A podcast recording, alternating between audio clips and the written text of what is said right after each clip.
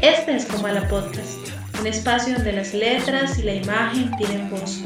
Comala es el lugar donde las voces se reúnen a contar historias. Acompáñenos.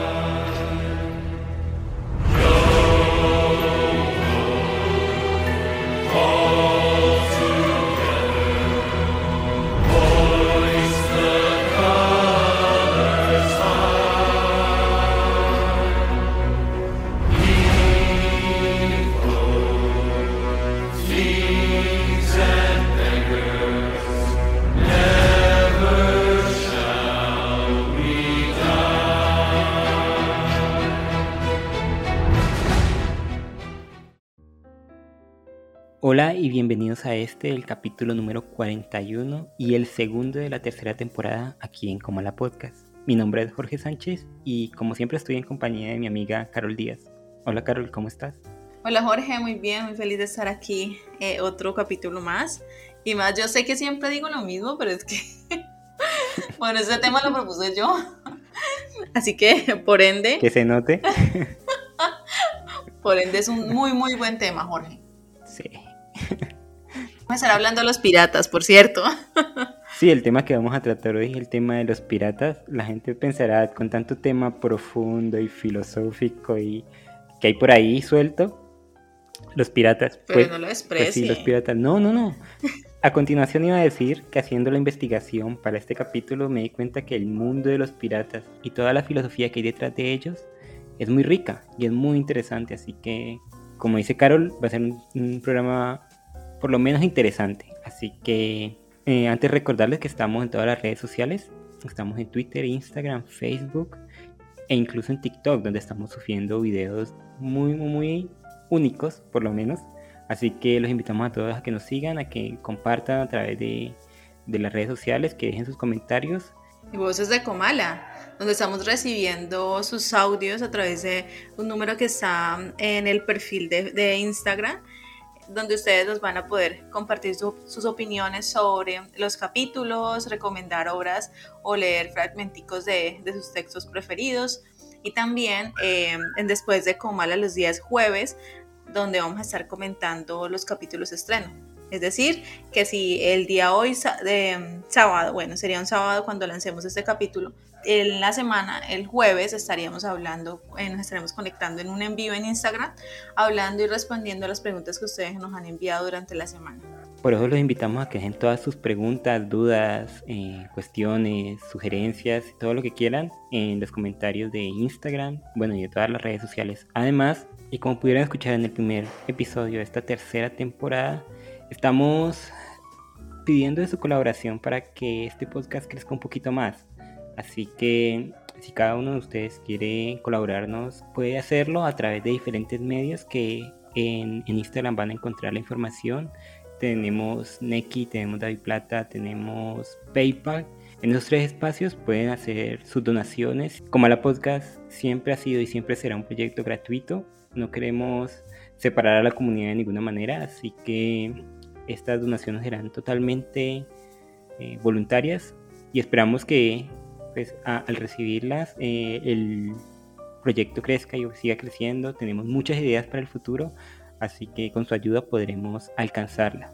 Dicho esto, Carol, que, ya nos alargó un poquito, ¿qué tal si nos cuentas cuáles van a ser las obras que vamos a tratar hoy en este nuestro capítulo número 41, donde vamos a tratar el tema de los piratas?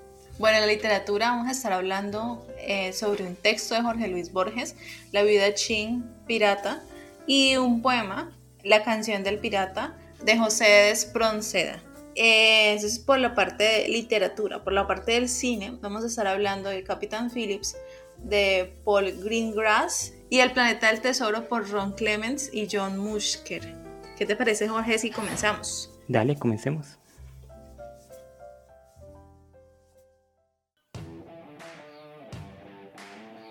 Llevamos algún tiempo compartiendo buenos ratos contigo, en los que hablamos de temas que nos apasionan. Queremos seguir entregándote el mejor contenido cada semana, y para ayudarnos a conseguirlo no existe mejor patrocinador que tú. Te invitamos a realizar tus colaboraciones a través de Neki, PayPal y DaviPlata.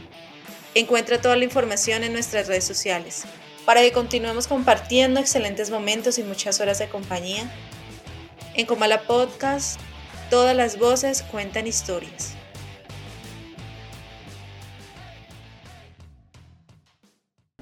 Poesía, cuentos, novela, cómic, todo está aquí en Comala Podcast. Bueno, yo empiezo con el texto que yo elegí, La canción del pirata de José Espronceda. Este poema nos habla pues a través de primero una tercera persona y luego una primera persona, donde eh, nos habla sobre todo lo que conlleva ser un pirata, sobre la reivindicación de la vida pirata y todo lo que, lo que esto conlleva, todo lo que esto implica. Y nos habla del mar y de la libertad, de la independencia sobre todo. Y es más bien como una crítica a esa vida puritana, ese deber ser. Este poema hace parte de, unos textos de cinco poemas que, que el autor escribió los cuales eran o escribió pensándolo como señales de protesta en cuanto a los seres marginados de la sociedad, que eran sus, los protagonistas. Escribió el pirata, el mendigo, sobre el vertugo, eh, sobre el reo de muerte, bueno, etcétera, etcétera. Entonces este, este poema, eh, como lo dije, es como narra la vida pirata, cuenta esa experiencia desde de estos eh, seres que se apegaban a ciertas normas y, vivían según las leyes y las reglas que ellos mismos imponían. Un poema muy interesante que yo no conocía y que gracias a Carol conocí. Y al menos yo con mi lectura, Carol, que es un poema medianamente largo y Espronceda era un, autor que escribía en español, obviamente, a mí me dio ganas de leerlo en voz alta y yo invito a todo el mundo que vaya a leer la canción del pirata, que lo haga en voz alta para que vea la musicalidad y además uno se siente como si estuviera en un barco pirata cantando una canción acerca de la libertad, la de, eh, el mar y, y, toda esta vida tan interesante. Así que, bueno, eso fue algo que me pasó a mí y que, quería compartir. Sí, tiene, tiene un, un, ritmo, ¿no? Que es mi barco, mi tesoro, que es mi Dios, la libertad, mi ley, la fuerza y el viento, mi única patria, la mar. Es como si uno estuviera navegando. Imagínate eso con una botella de ron en medio del mar. y con unas 50 personas ahí dándole, ¿no? Suena tentador, sí, no te lo niego. Bastante. Y tentador también es leer siempre a Jorge Luis Borges, Carol. Yo que constantemente lo traigo y tú también aquí al podcast, creo que es con Bradbury uno de los autores que más han aparecido aquí en, en Comala Podcast y eso se debe a, son muy buenos. Y en esta ocasión traigo un texto que se llama La vida Shin, pirata. En la vida Shin pirata nos encontramos con obviamente la vida Shin, que queda viuda eh, a partir de que unos accionistas convencen a su marido, un pirata, de que él se convierta como en el que regenta un, grupo de marineros y que los ayude con, la protección. Sin embargo, este, este pirata Shin comienza a ser tan cruel que los accionistas terminan envenenándolo. Al envenenarlo, esta mujer como que hereda todos estos barcos y hereda todo este poder que tenía su marido y a partir de ahí ella lleva eso al extremo. Así que se convierte en la pirata más famosa de, las aguas orientales y yo creería que del mundo porque llegó a tener eh, miles y miles de barcos a su poder y decenas de miles de, personas a, su mando. Eh, Borges nos la retrata aquí como una persona también muy fuerte, cruel, y, este, este personaje está basado en, una pirata real que se llamaba Chin Sing. Bueno, que ella hizo lo mismo, fue, estuvo peleando contra, contra el imperio chino, pues en la época, en la época feudal, en esos tiempos, y que al final fue derrotada, pero que como que se acogió a, algunas normas que había en esa época y, terminó siendo como quien, quien manejaba un burdel y todo esto. Entonces el cuento nos lleva por, por todo el recorrido de, de, la pirata, por sus luchas, por quién la venció, a quiénes venció y, y, nos hace ver una figura tan grande y tan fuerte en este mundo rodeado de hombres, un mundo de los piratas que uno no creería que una mujer pudiera regentarlo, sobre todo en ese tiempo. Eh, vemos que ella y Borges nombra otro montón de, ejemplos parecidos.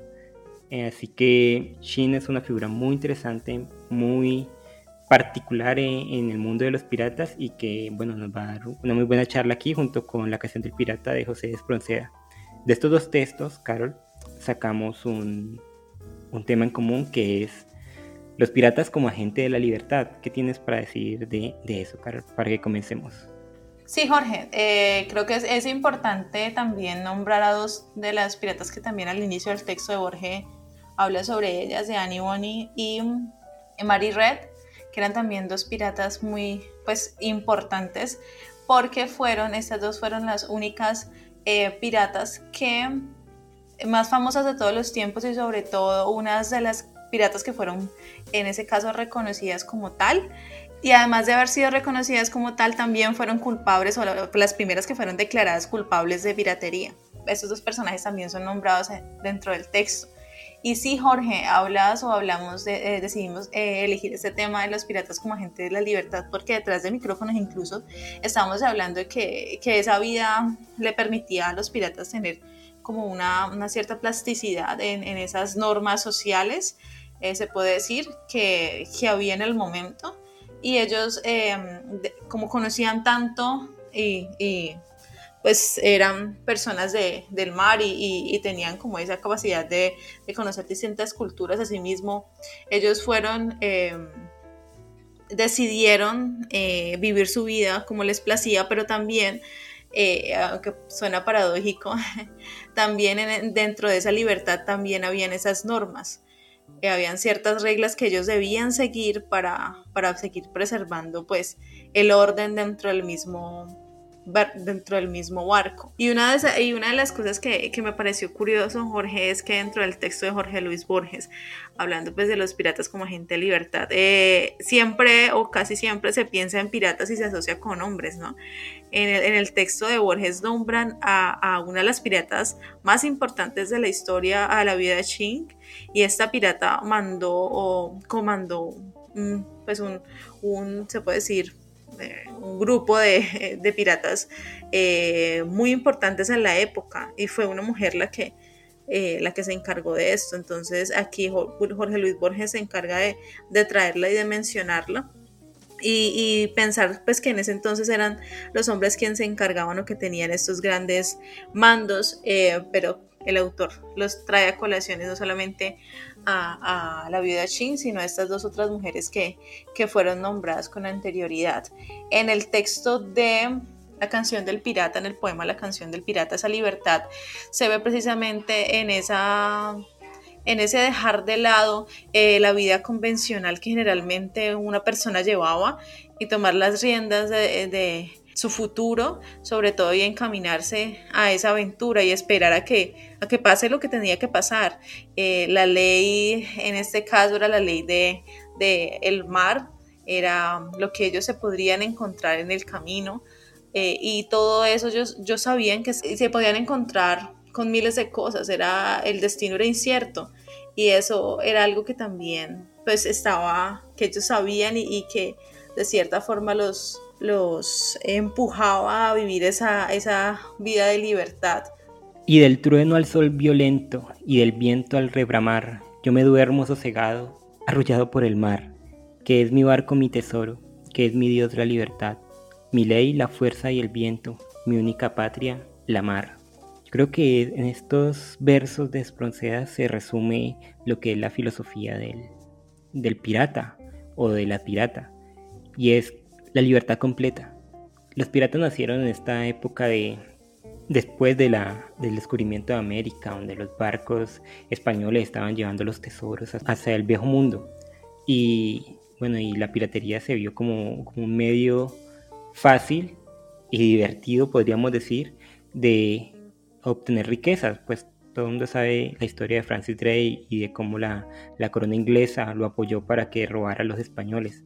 Pero a partir de esto, y este fue el germen, de que miles de hombres y mujeres salieran a este mundo eh, pícaro, en este mundo también un poco sórdido, este mundo, como dice Carol, tenía sus propias reglas. pero que era un mundo también libre, que, no tenía que encorsetarse en ningún tipo de religión, en ningún tipo de, raza, en ningún tipo de sexo. Era un, era un mundo que aceptaba a las personas por lo que eran y no por cómo se veían ni por lo que pensaran. Y, yo creo que en cierta medida esto convierte a los piratas como en, los primeros cosmopolita de, la historia, en gente, bueno, no así los primeros, pero sí en gente supremamente cosmopolita, gente que debido a sus viajes, ya que andaban alrededor del mundo, muchos de ellos, algunos de ellos al menos, conocían diferentes eh, culturas, se mezclaban con diferentes personas, idiomas, costumbres, y esto los volvía gente, no digamos más inteligentes o mejores, sino gente con la mente mucho más abierta. Entre esto había mujeres que se acostaban con mujeres, hombres que se acostaban con hombres. No existían esos tipos de tabús. Y, haciendo esta investigación me encontré con, con, la ciudad de Paul Royal. Paul Royal es una ciudad que aún existe. Muy bien no sé dónde está, no podría decirle ahora mismo dónde se encuentra. Pero sí esa ciudad eh, era un puerto de piratas. Allí llegaban todos y era porque la corona inglesa tenía ahí unos puestos y ellos pagaban a todos los piratas que vinieran a protegerlos. Los piratas protegían esos puestos de la corona inglesa, de, pues, de los españoles, de los italianos, de los portugueses. Ah, así todos los piratas eran bienvenidos y bueno, se volvía un despelote, habían, habían de todo. Y hoy en día la población de Port Royal es una de las más multiculturales del mundo, porque ahí hay gente con cuyos abuelos o tatarabuelos eran de, de Haití, de Cuba, de España, bueno, de todos lados, y, las múltiples razas y, y, acentos y, e historias están allí en Paul Royal, y creo que esa es como la conjunción de todo lo que, lo que era la piratería. Claro, la piratería también era violencia, también era saqueos. En, en la vida de Shin Pirata, esta pirata mandaba a saquear aldeas que no estuvieran con ella y, manda, y, junto a ella se cometieron miles de barbaries. Los piratas que iban a su mando iban a los pueblos, mataban niños, violaban a las mujeres, las mataban a los hombres también, los degollaban, los volvían nada y derrumbaban todo lo que se interponía a ellos. A la gente que estaba con ellas, sí, obviamente la cuidaban e incluso hay una anécdota por ahí que decía que Shin, la, pirata del cuento de Borges, la real, la que, en la que se basó él, eh, protegía a las mujeres de, de, los pueblos que, que, los ayudaban a ellos y no permitía que hubieran ninguna clase de contacto sexual, ni siquiera si era consentido. Si, por ejemplo, uno de los piratas de uno de sus barcos se acostaba con una mujer queriéndolo ella, eh, cogía al man, al pirata, le cortaba la cabeza y a, la mujer la tiraba por, por la borda. Entonces era momentos sórdidos, creo yo, en en un contexto bastante también eh, fuerte que, los obligaba a hacer así, ¿no? Porque, y esto me, remonta a, una de las películas de piratas más conocidas por todos, Carol, y por ti, por mí, yo creo que por muchos de los que escuchan esto también, eh, Piratas del Caribe. Y vemos que el personaje de, Capitán Barbosa es muy fuerte y todos los capitanes que aparecen en esa película tienen que ser muy fuertes porque comandan un, grupo de hombres también fuerte. Y me imagino que Shin, esta mujer de, del cuento de Borges tenía que ser así, tenía que imponer su, valor por encima de tantas personas que la seguían y me imagino que por encima de muchas críticas porque pues era mujer y, no debería estar en no debería estar entre comillas en ese contexto más ella haciendo todo esto que hacía que pues yo no comulgo con ello pero pues era su vida y en ese momento era lo aceptado por, por esa comunidad. Mostraba su fuerza y mostraba su valor. Y más allá de, la, de la visión romántica y y libertaria de, de la canción del pirata, yo creo que estos dos, estos dos mundos se, se, conjugan y crean este personaje tan interesante que, pues, que son los piratas. Sí, Jorge, mira que ahorita tú estabas hablando pues, de esa capacidad eh, de, de estos personajes de, pues, de conocer y de, y de saber que, que, la vida pues no es una sola, un solo punto de vista, sino que pues al, viajar a diferentes partes de, del mundo pues eh, entendían o reconocían diferentes culturas. Y eh, estuve investigando, Jorge, y a partir de eso, pues imagínate pasar un montón de tiempo en un mismo barco con un montón de gente, pues eso implicaba de cierta manera una familiaridad o conocerse entre ellos. Y dentro de eso me pareció muy interesante porque los primeros piratas conformaron los, los matrimonios homosexuales de la historia moderna. Por acá nos dicen que esa institución era, como, era conocida, y me perdonan la pronunciación, como Metelotash. Entonces era una unión contractual entre dos hombres o dos mujeres y esto incluía que si uno de ellos fallecía, el, el otro persona podía eh, obtener los bienes de, de, de, su cónyuge. Entonces me parece interesante tener como esa capacidad, eh, digamos, de, dejar los prejuicios a un lado y, y, pues si se conocían entre todos entre, en el barco, pero también de cierta forma surgía el amor y en ese amor pues estaba eh, implicaba la herencia y, y, poder heredar eso de, eh, que fue de tu pareja pues me parece como algo interesante. Mm, ¿Qué otra cosa quería contarte por acá? Ah, bueno, las dos mujeres que menciona Borges en el texto, eh, Annie Bonny y Marie Red, fueron pareja también, ¿no? Mm. Entonces, em, son las únicas dos mujeres que sí que se tienen como registros de, de haber sido parejas y, y únicas con, con eh, la protagonista del texto, mujeres que protagonizaron, valga la redundancia, eh, fueron protagonistas en, en la historia de, de, los piratas. Y mira que también los piratas son protagonistas en nuestras letras, en las letras colombianas. No sé si tú lo recuerdes, Carol, pero eh, Francis Drake es un personaje crucial en Cien años de soledad. Por ejemplo, mira, el capítulo 2 de, de Cien años de soledad comienza así. Cuando el pirata Francis Drake asaltó a Río Hacha en el siglo XVI, la bisabuela de Úrsula Iguarán se asustó tanto con el toque de rebato y el estampido de los cañones que perdió el control de los nervios y se sentó en un fogón encendido. Y esto, esto que parece algo chistoso y, y, banal, es la concepción de Macondo. Ella al, hacer esto, al sentarse en, un fogón eh, hirviendo, se, lastima y el esposo eh, al verla tan mal, al verla tan, tan, tan triste y, y tan traumada, porque ella quedó traumada y soñaba que, que los piratas se, metían por las ventanas y se las llevaban. Entonces se la llevó para la sierra y le creó una habitación sin ventanas donde ella vivía, para que los eh, piratas no fueran a, dar con ella.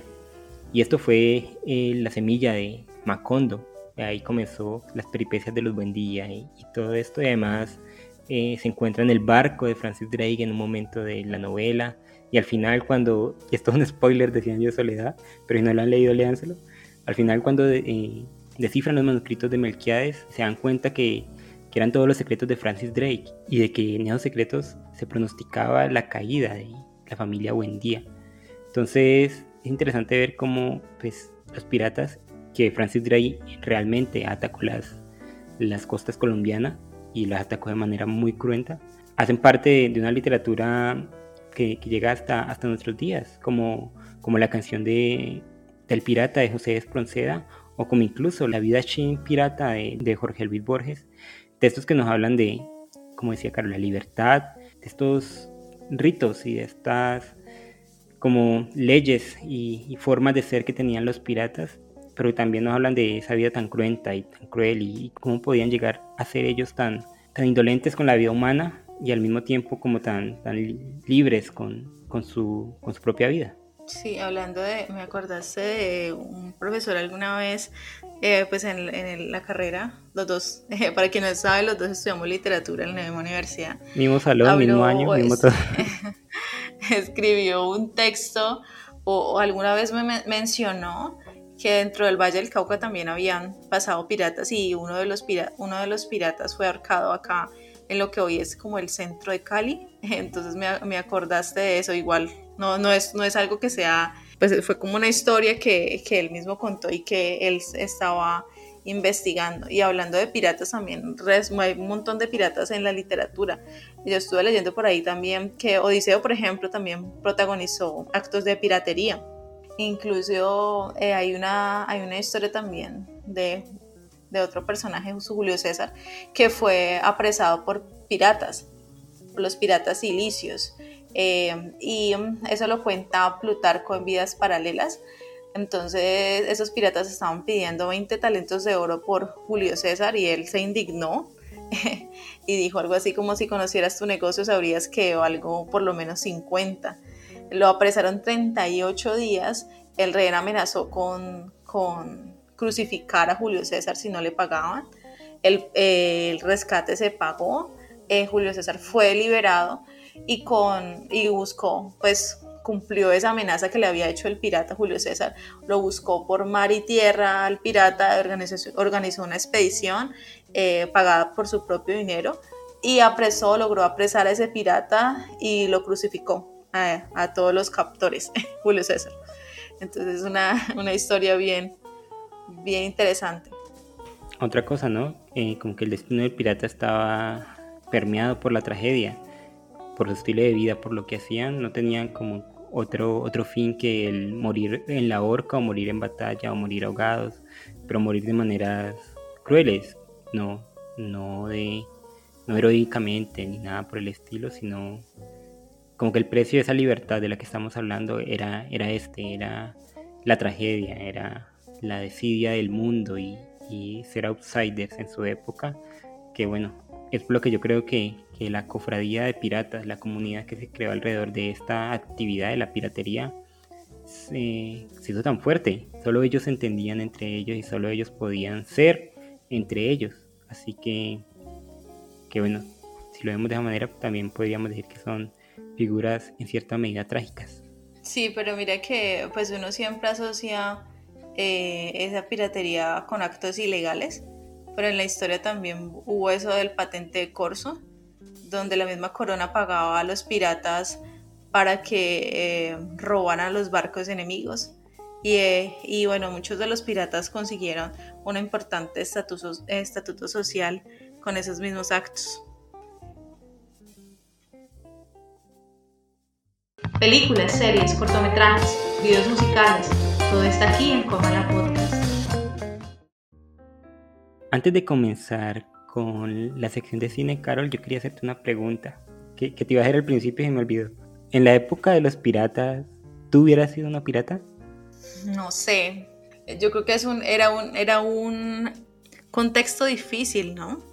O sea, no me hubiera gustado, eh, digamos, eh, pensándolo así, dividiendo como la, la, sociedad en ese entonces, ser una mujer de, que tuviera que que estar ahí de bonita y no solamente eh, como que no me gusta. entonces lo pienso en cuanto a las libertades que se daban la, quienes eran piratas, pero pues también eso implicaba mm, pues, hacer ciertos sacrificios.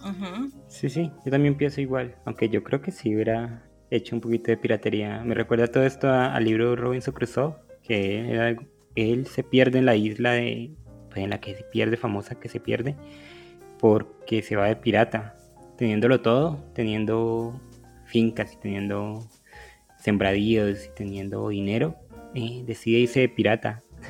y por allá se, le pincha el bote, lo coge una tormenta y lo vuelve nada y queda varado en esa isla y ahí comienza el libro.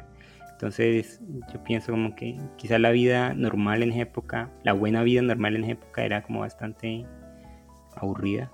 Tal vez la piratería no era, era una forma de salir de ahí, pero pues con lo que conlleva, ¿no?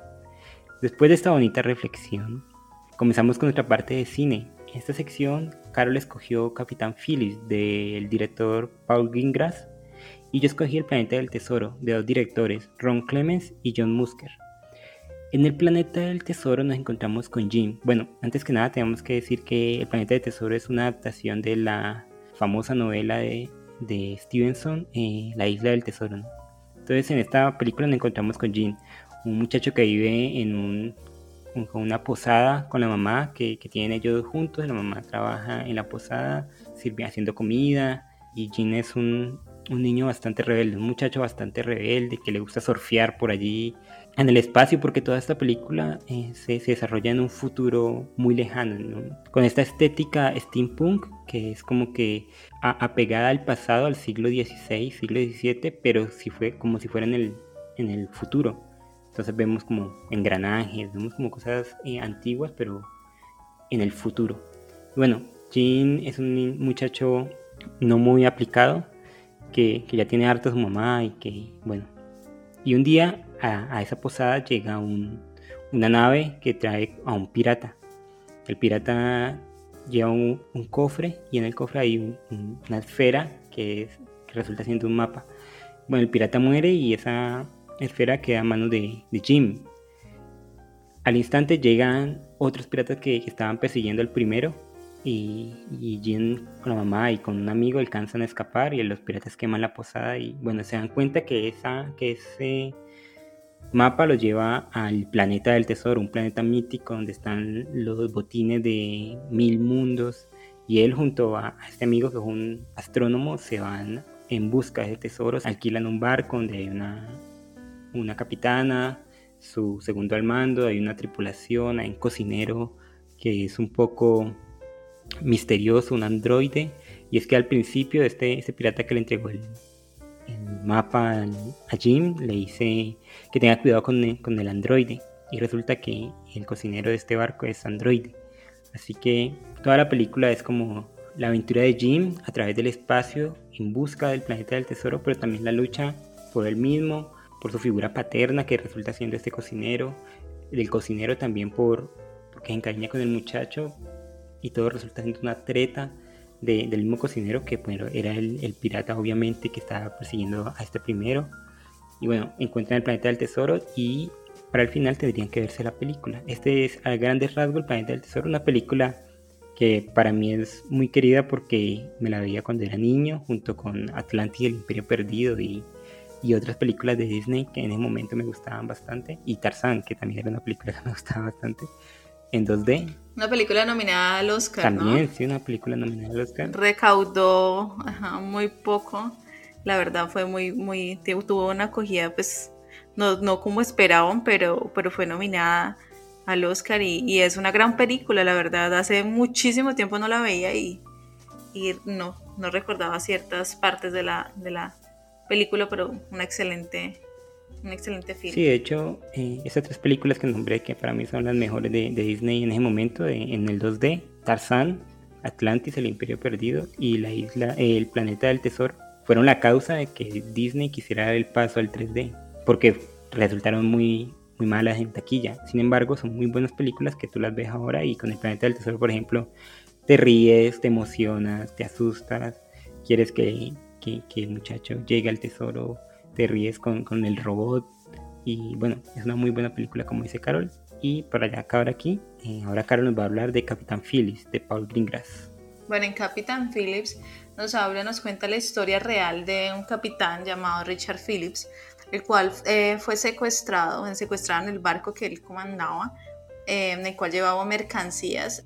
Y este secuestro fue eh, a manos de la banda somalí, de un capitán pirata llamado Muse, el cual retiene a Phyllis y a toda su tripulación durante tres largos días, mientras que el barco se encontraba en aguas internacionales. De hecho, este, esto fue algo que, pues, que, como dije con anterioridad, sucedió y fue el primer caso del barco norteamericano capturado en 200 años. Imagínense.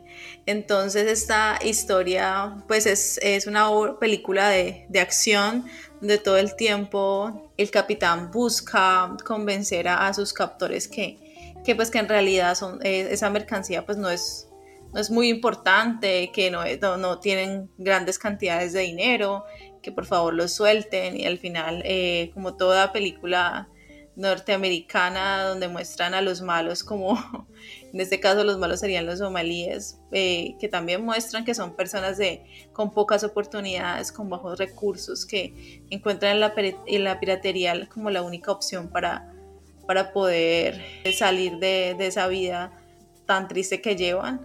Entonces al final eh, son ellos los norteamericanos quienes se encargan de, de llegar y abatir a estos piratas. Y ese es como a grandes rasgos Capitán Phillips. Y de estas dos obras eh, vamos a hablar sobre el tema de, elegimos como un tema principal o base, em, los piratas y sus representaciones, Jorge. Aquí no, me, me llama la atención en cuanto a este tema que hablándolo detrás de micrófonos, nos dimos cuenta que elegimos eh, pues en cuanto al contexto porque el planeta del tesoro pues sucede no hay como un espacio en sí sino en diferentes planetas.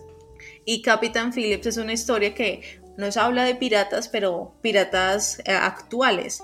Casi siempre uno, uno piensa en piratas y piensa en ese en ese personaje que es hombre, que tiene un parche en el ojo, que le, tiene, le falta una, una pierna, que tiene un loro en, en el hombro. Y no, acá estos piratas, eh, por lo menos en Capitán Phillips, son piratas de carne y hueso que existen, que son personas que, que pues, que tienen eh, bajos recursos, sí, eh, que, son, que hacen parte de la vida real, sobre todo.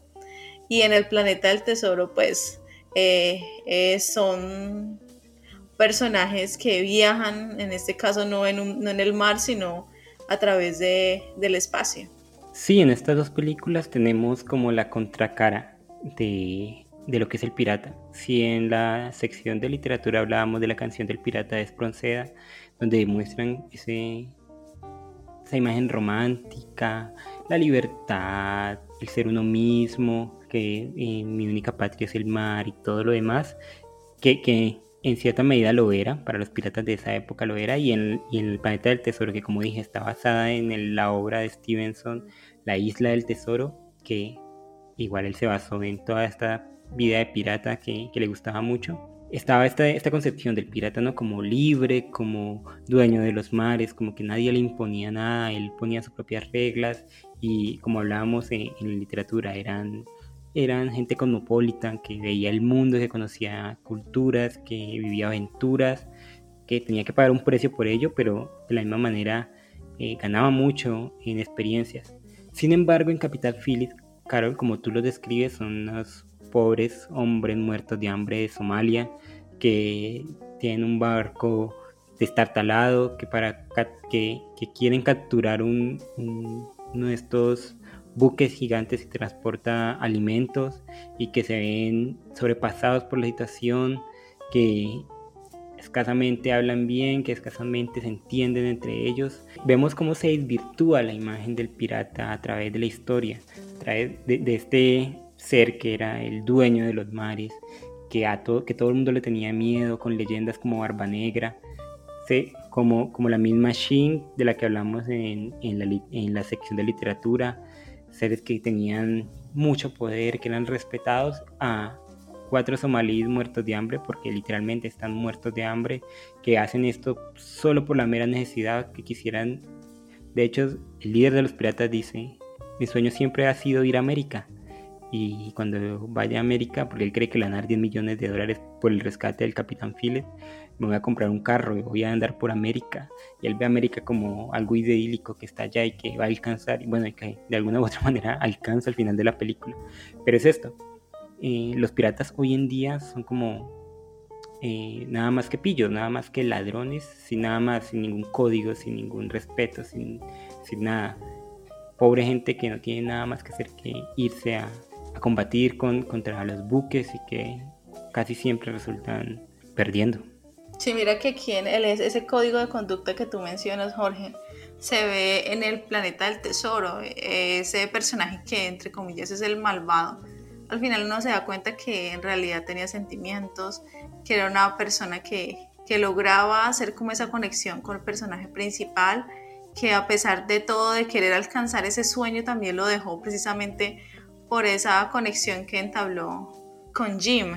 Entonces, ese, pero aquí en, la, en la obra, eh, por eso te digo, Jorge, que yo tuve cierto dudas en postular esta película para, para ser tratada acá, porque no es una película que me, que me guste mucho, sino que precisamente la elegí porque eh, nos está mostrando otra manera de entender eh, la piratería, otra forma de ser pirata pero me entristece un poco mostrar pues que siempre en esas películas norteamericanas donde, hacen como esos contrastes, el blanco que es bueno y el, la persona afro que, que es mala, donde siempre los, los buenos ganan, donde, donde estos personajes no tienen, son como bestias que actúan como, como sin razón.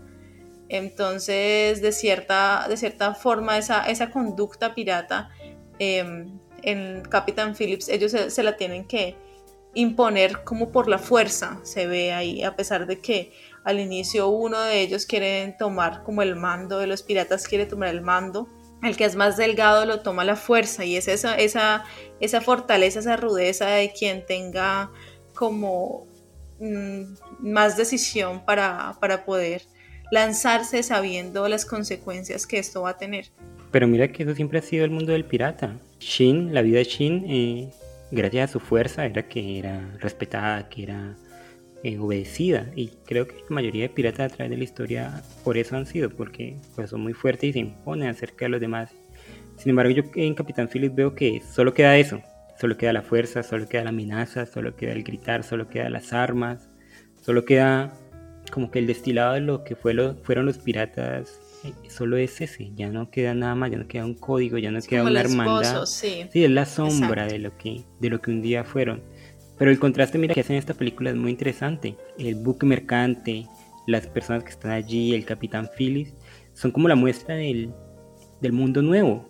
Y estos hombres que están en Somalia, que no pueden sobrevivir si no es con el pillaje, y, que se embarcan en, nunca mejor dicho, en, la piratería, son como esa, mundo relegado, el mundo más allá del submundo, que se relega, sí, pero que encuentran en la acción de la piratería su única manera de, sobresalir, de, salir más allá de, ese pequeño nicho en el que se encuentra y que bueno, lo hace de la peor manera. Y en el planeta del tesoro, como te decía, muestra la parte idílica, la parte eh, bonita, digamos, entre comillas, porque no todo es bonito en la película, de los piratas, de esta aventura. Jim es un héroe clásico que es llamado a la aventura a través del mapa que se encuentra y su aventura es irse en un barco. Su sueño siempre ha sido ser pirata y, buscar aventuras y, creo que en cierta medida esta película no, lo, presenta muy bien y que también se crea un contraste con los piratas de, de Capitán Phillips, porque los, piratas de Capitán Phillips no buscan ninguna aventura, no buscan nada más allá de dinero. Y hay que tener algo muy claro, es que son, esta, esta pobre gente es demasiado ignorante, demasiado y, y por ello sucumben ante, ante toda la, la fuerza naval de, de, Estados Unidos que les va encima tratando de rescatar al, al señor Phillips. Son muy ignorantes, son como muy... Ingenuos. Son como muy ingenuos, sí.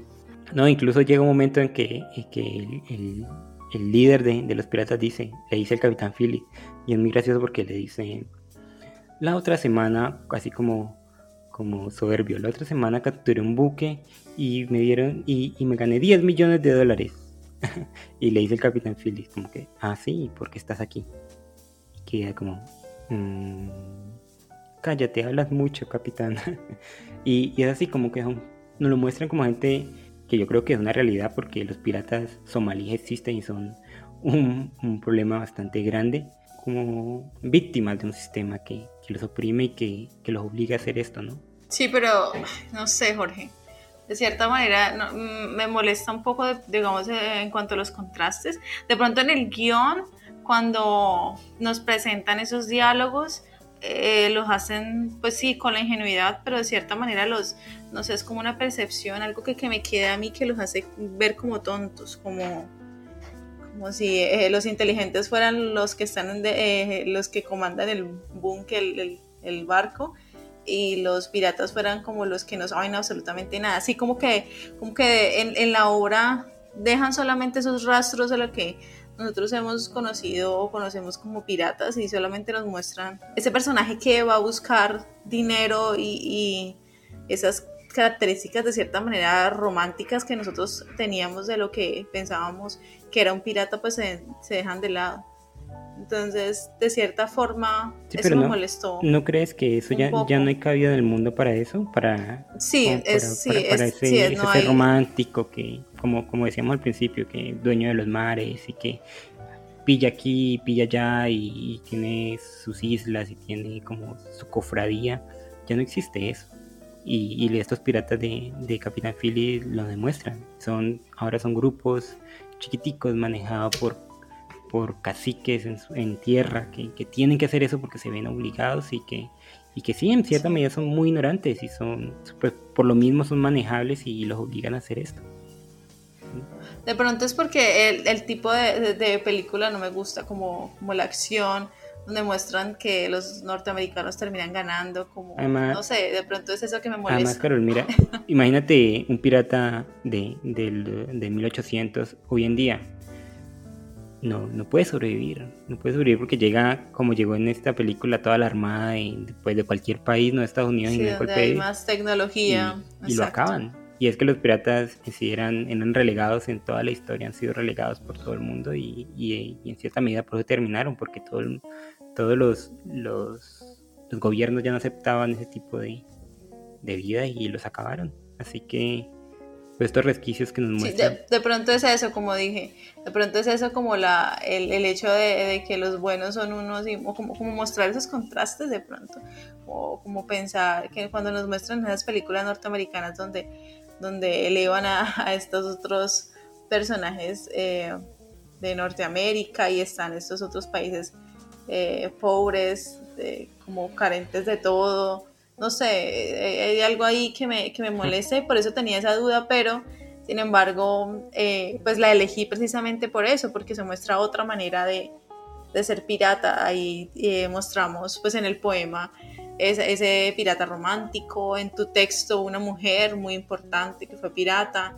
el texto de Borges, em, por acá el planeta del tesoro, unos piratas que, que dejan la mar y, y sus viajes son en el universo y estos piratas que son personas que por su necesidad pues se ven obligadas a cometer esos actos de piratería.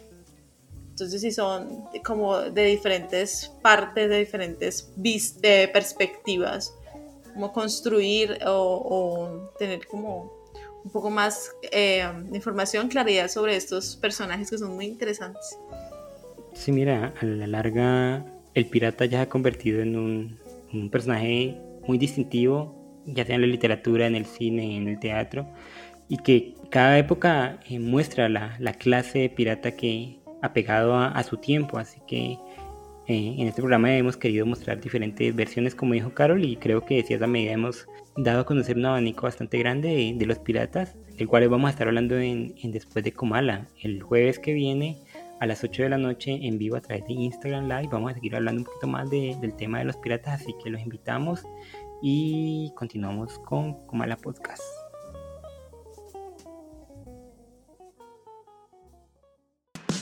Hechos curiosos, notas sobre cultura, sociedad. Todo está aquí en Comala Podcast. Jorge, tú sabes que a mí me gusta, me gustan las cosas random y bueno, a mí siempre me, me ha interesado todo lo, eh, lo que sea historia o ciencia. Entonces, por acá te tengo una pregunta. ¿Te gustan los dinosaurios? todo? Los dinosaurios, sí, me gustan, me interesan mucho. Me gustan mucho las películas y la literatura que, que he podido leer acerca de estos animales. Listo, casi siempre nos preguntábamos cómo eran o, eh, eh, cuáles eran pues sus antecesores, eh, la extinción de los dinosaurios, bueno, etcétera, etcétera. Pero casi nunca, o bueno, nunca eh, nos, hemos preguntado, o al menos yo, eh, sobre cómo se, cómo se reproducían, cómo se apareaban los dinosaurios. Ah, no, ¿no te has preguntado eso? Yo todos los días. todos los días de tu vida te preguntas Yo me levanto y me pregunto cómo se apareaba un Diplodocus o un Tiranosaurio Rex. Pues no, la verdad yo no, nunca me había preguntado eso y hace poco pues me puse a la tarea de investigar, de investigar cómo se apareaban los dinosaurios. Y resulta que eso ha sido una, un gran misterio en la ciencia, imagínate. ¿Tú cómo crees que se, que se apareaban? ¿Cuál, es, ¿Cuál podría ser tu teoría alrededor de eso, Jorge? Ahora mismo estoy dando un gesto con los dedos que no puedo, que no mejor no describo, pero me imagino que ha sido difícil porque obviamente los órganos reproductivos de, los animales de los nuestros mismos son pues se pierden cuando, cuando los cuerpos se, vuelven ceniza y se vuelven y se vuelven o que solo queda el esqueleto entonces me imagino que ha sido un problema pero viendo los animales hoy en día como por ejemplo las gallinas que son los descendientes de los o los pájaros en general que son los descendientes de los dinosaurios más directos que hay imagino que va por ahí no pues sí tienes de cierta manera razón. Porque siempre estaban, pues, pensaban de pronto que, que, se podrían reproducir o, que en este caso los órganos reproductores de los machos podrían ser como eh, muy diminutos para sus cuerpos, eh, mm. pero luego encontraron ciertos vestigios de que pues dependía. Eh, lo relacionaron también con los, los órganos reproductores de los patos, los cuales son muy grandes y entonces dijeron que no, que por ahí tampoco era y bueno, resulta que eh, se encontró en China un fósil que está muy bien conservado y que nos muestra que en, el, la noticia de semana nos, nos, dicen que el dinosaurio se puede observar una abertura que cumplía con la función de expulsar los desechos y que también se cree que servía para reproducirse. Imagínate eso. Pues muy interesante, pero creo que es como un poquito obvio, ¿no? Pues deberían tener una abertura por algún lado que, que expulsara, como nosotros, es que me lo imagino, en la parte de abajo de los dinosaurios debe haber una abertura, como, como la hay en mí, como la hay en ti, como la hay en todos nosotros, y que por ahí expulsaban sus cosas y que por ahí también hacían lo suyo, ¿no? Pero mira que eh, sí, eh, sí. pues casi siempre pensaban que, que ellos contaban al inicio con orificios separados donde podían ah. tener relaciones sexuales eh, y, donde, y otros donde podían eh, pues hacer orinar y otros donde podía defecar, bueno, etcétera, etcétera. Pero no, resulta que esto no es así. Em, se, como las gallinas o muchos, muchos, muchas aves eh, y también reptiles, estos animales cuentan con únicamente un orificio, el cual se conecta como cloaca entonces ellos solamente orinan, expulsan pues eh, su orín por ahí, pero también sirve para cuando se juntan, la hembra con el macho eh, sirve como conducto para poder reproducirse, para poder tener relaciones, imagínate. pero, pues no sé si te logras imaginar. Entonces están, están relacionándolo con esa información y están pensando que los dinosaurios también eh, pudieron haber tenido esa, esa cloaca. Pero mira, una pregunta aquí que no de totalmente ignorante acerca del tema.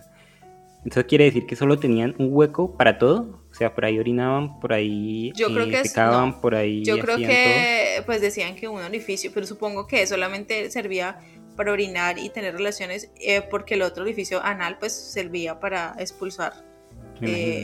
ajá pero digamos que en este caso eh, solamente es para orinar y tener relaciones.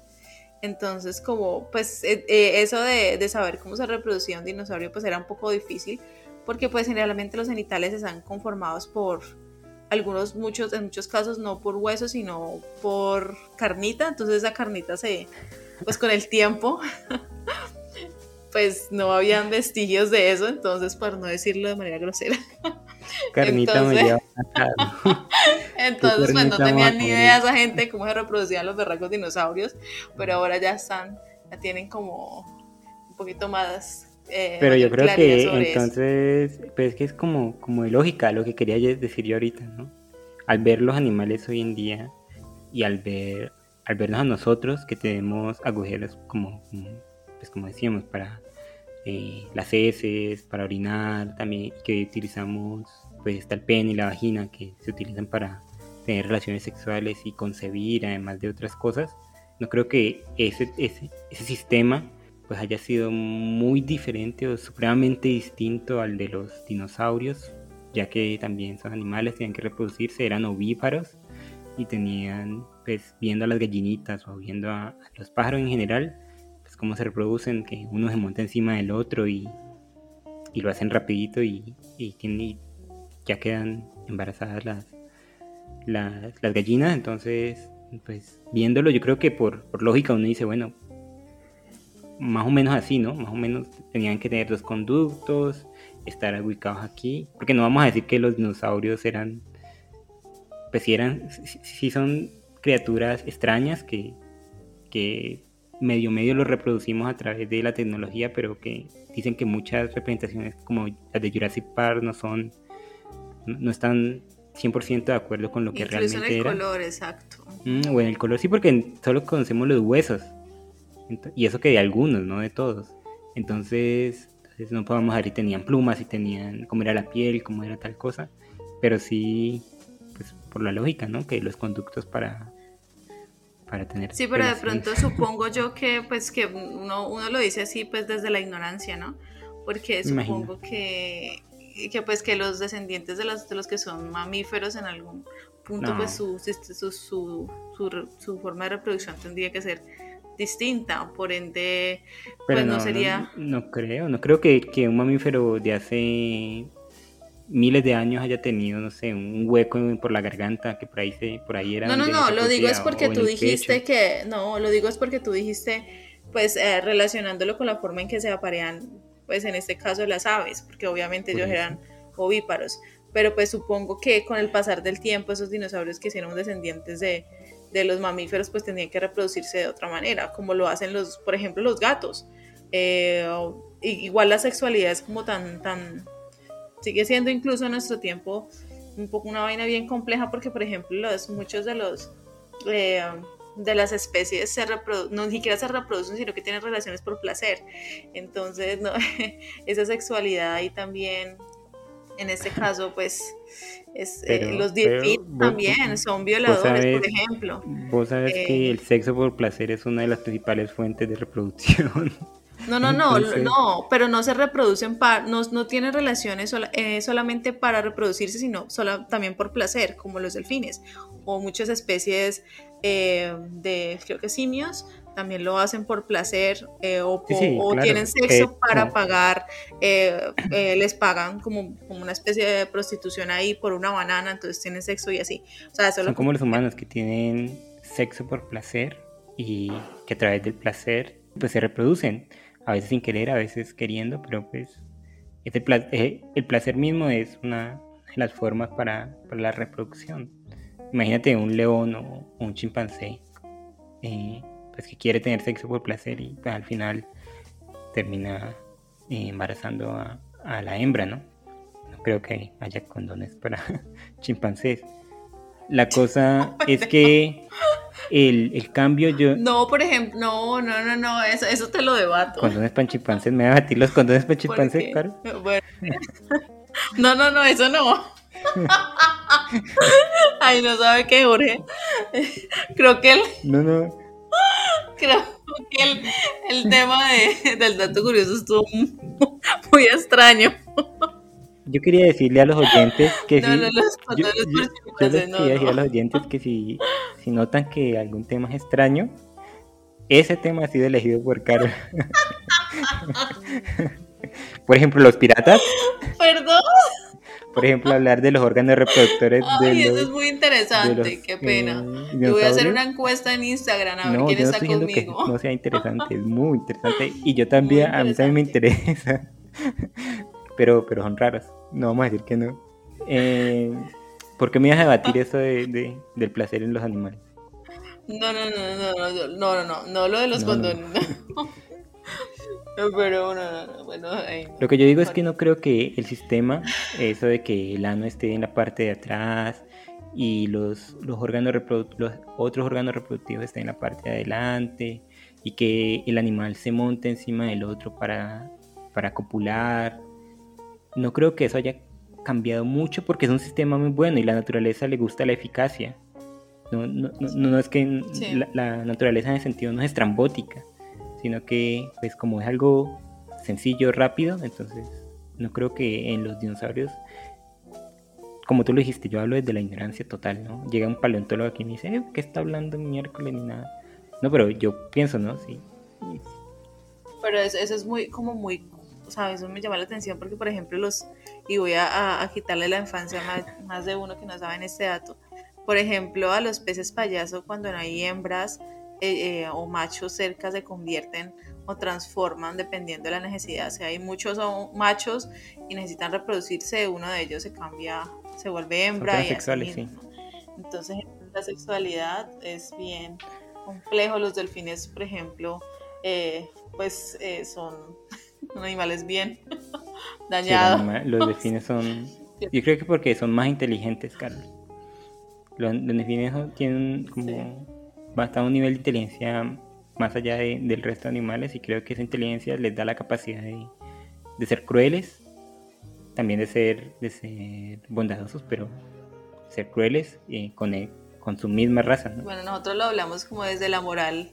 De no, pero que los, delfines no han creado unas reglas morales, unas reglas, unas leyes para... No, no, no, por eso claro, nosotros, Carol, si nosotros no tuviéramos el raciocinio para, para entender lo que está bien y lo que está mal y cómo comportarnos en sociedad, créeme que los delfines nos quedarían en pañales. Sí, hay muchos... Eh, de tribus donde inician sexualmente a lo que nosotros pensamos que son niños o, son, o niñas, eh, esa es la edad para iniciarlo sexualmente, eh, por personas muy, muy, muy adultas o incluso por las mismas mamás, entonces, eh, pues sí, la sexualidad es una cosa bien compleja.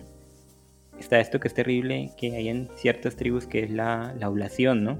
Que yo aún no entiendo cuál es el fin de, de esta, de esta barbarie, pero que se sigue haciendo hoy en día en el mundo y que, bueno, que también tiene que ver mucho con los órganos sexuales, con el placer y, que, bueno, creo que se desvirtuó un poquito el tema que trajiste, pero Empezamos con los dinosaurios. De, los órganos sexuales. Eso es lo bueno de, de que dato curioso aquí en Comala Podcast, que uno comienza hablando del dinosaurio y termina hablando de los delfines violadores. Así que un dato muy interesante, Carol, me gustó mucho realmente. Mira, nos dio bastante de qué hablar y, nada, yo creo que con eso terminamos nuestro capítulo número 41 aquí en Comala Podcast. Este también es el, capítulo número 2 de la tercera temporada. Eh, muchas gracias a todos por escucharnos. Les recordamos que estamos en las diferentes redes sociales, Instagram, Twitter, Facebook, donde estamos subiendo las obras que tratamos eh, cada semana. Allí van a estar los links de las películas y de los cuentos. estamos en TikTok también, donde creamos contenido único para esa red social. Se me ocurrió algo, Jorge. Como, como tenemos esta nueva dinámica de voces de Comala, ¿por qué no pedirle a nuestros escuchas que manden eh, o que nos cuenten así datos curiosos, random, bien extraños sobre ciencia, eh, que sean interesantes y que de habla, pues charlas para y que sean temas pues, que podamos hablar y tratar aquí dentro del podcast. ¿Qué te parece? Me parece muy bien porque quiero que la gente entienda que no es solo que manden una nota de voz y ya, y que pongamos la nota de voz y la reproducir y ya luego la otra. No, vamos a escuchar esa nota de voz, la vamos a, debatir un poquito, vamos a hablar acerca de ella, Carol y yo, y se va a crear una, una dinámica muy interesante. Así que, claro, pueden enviar sus datos curiosos, pueden enviar eh, sus fragmentos de algún libro que les guste, la reseña de algún cuento, alguna novela, algún poema, una crítica o alguna opinión que tengan acerca de, los temas que tratamos aquí o cómo los tratamos o qué decimos. Así que vos de Comala están ahí, eh, los números están en, las redes sociales, allí los pueden encontrar y los invitamos. Déjense escuchar que, que también queremos oírlos. Sí, y háganme por favor sentir menos sola. porque necesito así datos curiosos bien random que, que superen a los que yo propongo, porque aquí Jorge me está haciendo bullying con lo de los datos curiosos extraños. Carol, la otra vez yo traje un dato curioso que hablaba que nuestro universo era un cerebro y me estás diciendo que tú traes cosas raras. Para raros, para raro, para un raro, otro raro. Así que, que no, no, sí, hagan parte de este podcast que también es de ustedes eh, con sus opiniones, con así ya comentando en, en las redes sociales si no quieren eh, dejarnos escuchar su voz, un comentario. Mucha gente nos deja comentarios por interno muy bonitos, así que les agradecemos a ellos también. Y nada, Carol, ¿qué, qué te parece si, si, despedimos aquí y nos vemos en el siguiente capítulo? Nos vemos en el siguiente capítulo y el jueves también, donde tenemos pues nuestra dinámica llamada Después de Comala. Muchas gracias por escucharnos. Hasta la próxima. Hasta la próxima.